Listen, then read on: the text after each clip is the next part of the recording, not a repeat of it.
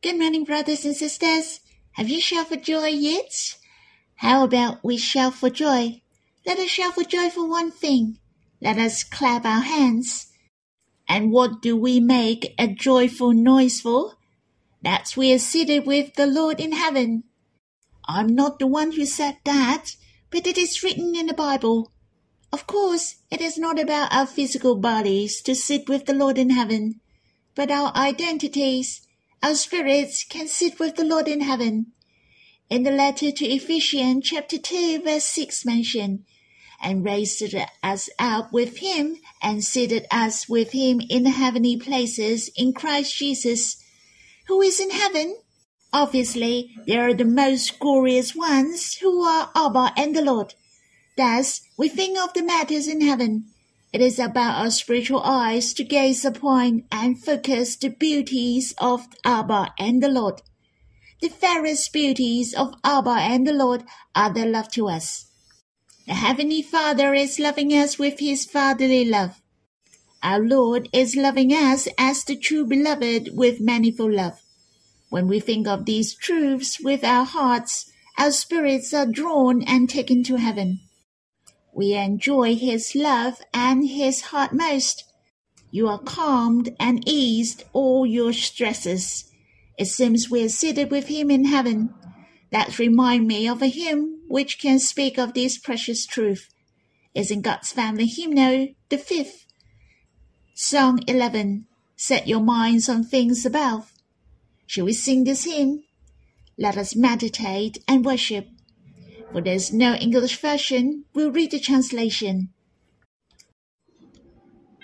My eyes are doves behind veils. Look upon the things in heaven.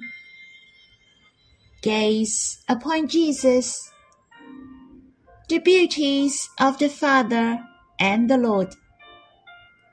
My heart is captivated, my spirit is drawn far from hustle and bustle. Set your minds on things above experience the spiritual truths. My spirit is raised. Seems my heart lives in heaven. Enjoy the love and acceptance of the Father. The vibration of love in heaven. My spirit is transformed enjoy the truths that are above. Far from temptation, accusation, the troubles, puzzle and bustle. Seemed my heart lives in heaven. I'm drawn by you. Overcome the world through you. My heart is raised. Sing and worship is a great help to our spirits. Our hearts are easily drawn for the nice melody. We're drawn to the Lord. It is so good for the content in the hymn. It reminded us of many precious truths. My heart is thinking of the Lord when we sing, and I enjoyed it very much just like what it mentioned in the lyrics. Seemed my heart lives in heaven, that I'm dwelling with Abba and the Lord in heaven. Of course, what I mean is very close, just like I'm with them face to face, and I'm far away from the hassle and bustle. My heart is drawn by him. I can taste the heavenly bliss. It is the experience in life of you and me in the third stanza. When we enjoy the truths which are above, we are staying away from the temptations. The best way to overcome the temptation and accusation from the enemies is not to fight with them. So what shall we do? We shall look away and look upon the Lord in glory, to think of his love, so that our hearts be led by the truths to heaven. Thus we are not disturbed and annoyed by the temptations It's a real that you and I have experienced it before. Hence, in the last sentence of the first stanza mentioned, overcome the world through you, my heart is raised. As you notice, it is not hard work to overcome the world. Instead, it is so sweet to win the victory because we are living in the love of the Lord, to think of Him in glory. And this is how we overcome all things. It is so glorious and awesome. In fact, it is so sweet. We're living on earth, but our spirits are living in heaven. Brothers and sisters, shall we sing this hymn again? Let our heart be seated in heaven. My eyes are doves behind veils. Look upon the things in heaven. Gaze upon Jesus, the beauties of the Father and the Lord. My heart is captivated. My spirit is drawn far from hustle and bustle. Set your minds on things above. Experience the spiritual truths. My spirit is raised. Seems my heart lives in heaven. Enjoy the love and acceptance of the Father. The vibration of love in heaven. My spirit is transformed enjoy the truths that are above. Far from temptation, accusation, the troubles, puzzle and bustle. Seemed my heart lives in heaven. I'm drawn by you. Overcome the world through you. My heart is raised. Shall we worship? Abba, we are so grateful that when we are dead in our trespasses, you made us alive together with Christ. The Lord Jesus has accomplished the glorious salvation. He's risen on the third day. You made us rise with Christ and raised us with him and seated us with him in heavenly place of Christ Jesus. It is so good that we have the same position with the Lord's. Our spirits can deeply taste the love of Abba, the Lord and the Holy Spirit. It's so precious that we're living in the world. Our spirits live in heaven. We can overcome all things and be far away from the hustle and bustle. O oh Lord, May you teach us how to get along with you. We know how to set our minds on things that are above, to be seated in heaven with you. Our hearts are drawn by you, to be influenced and transformed by you. O oh Lord, may you bless us. Brothers and sisters, I hope you have some time to draw near the Lord personally, to enjoy His presence. Let's turn off your recording and come back to read the Bible with us when you're done. May the Lord bless you. Brothers and sisters, we'll read in Song of Solomon, chapter 6, verse 6 to 7. Shall we read this verse? Your teeth are like a flock of ewes that have come up from the washing. All of them bear twins. Not one among them has lost its young. Your cheeks are like halves of a pomegranate behind your veil. There are four compliments from the beloved to the darling. In fact, if you compare with Song of Solomon chapter 4 verse 1 to 3, as you can see, there are seven compliments from the beloved.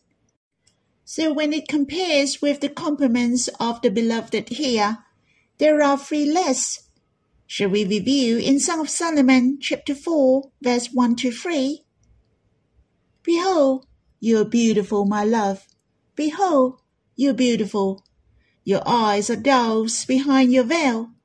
Your hair is like a flock of goats leaping down the slopes of Gilead.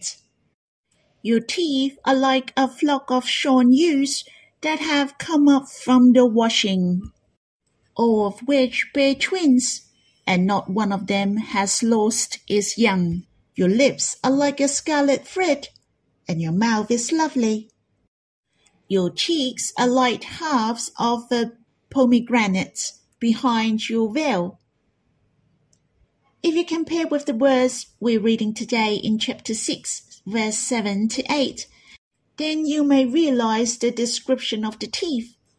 The verse, Your teeth are like a flock of shorn ewes, is missing. It is only written as like a flock of ewes that have come up from the washing. As you all know, shearing is seasonal, and it is depends on the age of the sheep. Thus, it is not by chance. There is a time difference for the compliments of the beloved to the darling from the first and the second time. Though the spirit of this Christian has grown, she has experienced a lot. Yet she has a desire for the words of the Lord. She is eager to be fed by God and be nourished. Brothers and sisters, it is a reminder for you and me, no matter how mature we are or in whatever situation, Still, we're in want of the words of God. We need to pursue the Lord like Paul. While he was in prison and he was going to die, he didn't stop to pursue the Lord. The Lord really appreciates our hearts that longs for his words. I think of the second letter to Timothy, chapter 4. Paul said he was already being poured out as a drink offering, and the time of departure has come. But he didn't forget about pursuing the Lord. In his letter to Timothy, besides he was caring for the needs of his co-workers, he longed to see Timothy. He especially reminded Timothy to bring him three things. In the second letter to Timothy, chapter 4, verse 13, it is written, When you come, bring the coat that I left with Carpus at Troas, also the books, and above all the parchments. There were three things a coat to keep him warm, which is understandable. Paul in prison asked Timothy to bring him the books and all the parchments. He still wanted to read. Paul, who was going to die, still wanted to read. Were those books important? Here it mentioned the books. I guess they were the scrolls made by papyrus. It should be the reference from different categories and the parchments were quite valuable, which was more important. They were the manuscript written on a sheep or goat skin. It should be the books of the Old Testament. Paul was going to martyr, yet he devoted himself in pursuing the Lord. He has a fervent heart for the words of God. Paul was living in a dark and dim prison alone. It was not easy at all. Yet he was accompanied by the words of God. The words of God was the comfort in Paul's heart, but his strength as well. In order he could stand in a tough situation. He lived as alive as the Lord had said. Man should not live by bread alone, but by every word that comes from the mouth of God. Paul valued the words of God no matter where he was, to hear the voice of God, and he could draw near him to understand the will of God. Though he was in prison, Paul was comforted by the word of God, and with full confidence. King Nero sent Paul into prison at that time and would not release him any more. He knew his time had come. I could say this was the last letter he wrote to Timothy. The situation of the church at that time was very difficult. Many Christians, Many brothers and sisters were persecuted by King Nero. They were greatly impacted and many stumbled in their beliefs. Yet there were many brothers and sisters who still held fast to the end. Hence, Paul chose the book and parchments while in prison to accompany him. It was the right time to speak of his insistence on his faith and the truths. He would hold fast the truth to the end he would listen to the words of God to the end. It was his encouragement to brothers and sisters that they should strive hard in pursuing the Lord. Do not depart from the truth due to the afflictions, to let go of keeping the words of God.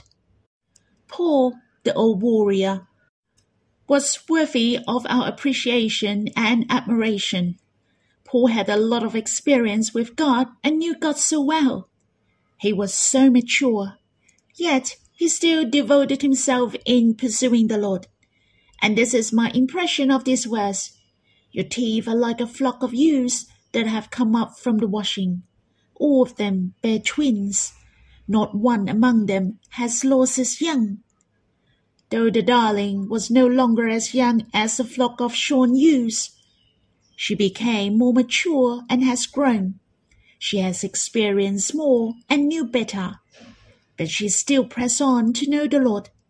Some brothers and sisters who were in the Lord for some time, instead, they read the Bible less. It is not desirable. The Lord admires our teeth.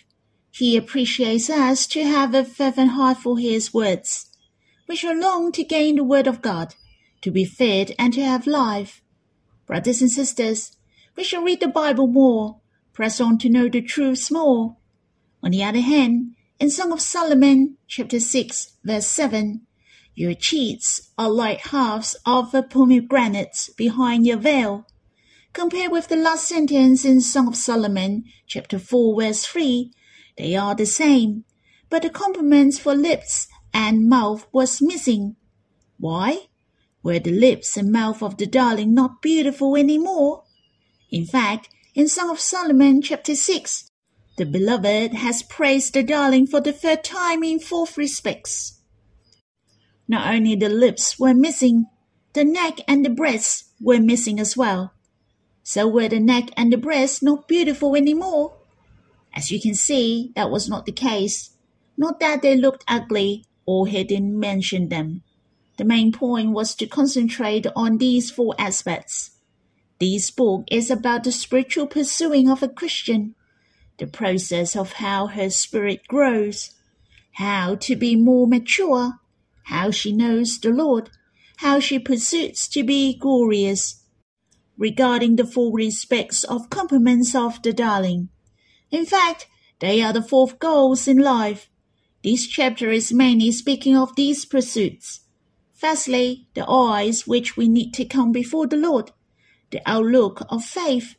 Secondly, the ear, we shall be submissive to God entirely, sanctified to Him. The teeth is the word of God. To pursue the truth, the verses also mention your cheeks are like halves of a pomegranate behind your veil. We shall guard our minds, and I have shared before in chapter 4, it has especially mentioned these four aspects. I hope we have a better understanding of how to pursue it in life and what is the significance. And our minds are not distracted by trivial matters. When I come to our cheeks are like halves of a pomegranate behind our veil, this remind me of the message from Brother Yu. The key for forever young spirit, that's faith and mind, which is like a pair of wings that makes me tread on my high places. This faith include the outlook of faith. Definitely, it goes hand in hand with the precious truth. We shall enjoy many valuable truths. The most crucial is the love of God, His heart to us, and His plan. Therefore, the truth is very significant. What we think influences our whole life greatly. The Bible said, For the springs of life flow from our hearts. We shall keep our minds for it affects us to draw near the Lord. Moreover, we shall think of many precious realities, like many arrows are in the pomegranate.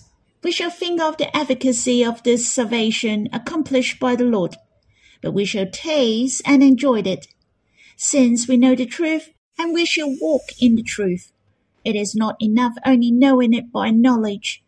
Thus, the Bible said, we have to enter into the truth we shall experience and enjoy the Lord, and that's the most valuable. Brothers and sisters, I hope the full respects of compliments from the beloved here has made known to you. No matter how well of your spiritual growth or how abundant are your experience, there is something we shall not be lacking. Faith and mind, the truth and obedience shall bring us before the Lord. The aim is for us to enjoy and experience the Lord, whom our goal of life, our fountain of living water. He is the one who makes us more and more beautiful and glory upon glory. Brothers and sisters, we shall pursue the Lord with a fervent heart. I hope you have some personal time before the Lord. Let's pour out your heart to Him to enjoy His compliments and appreciation to you in death. May the Lord bless you.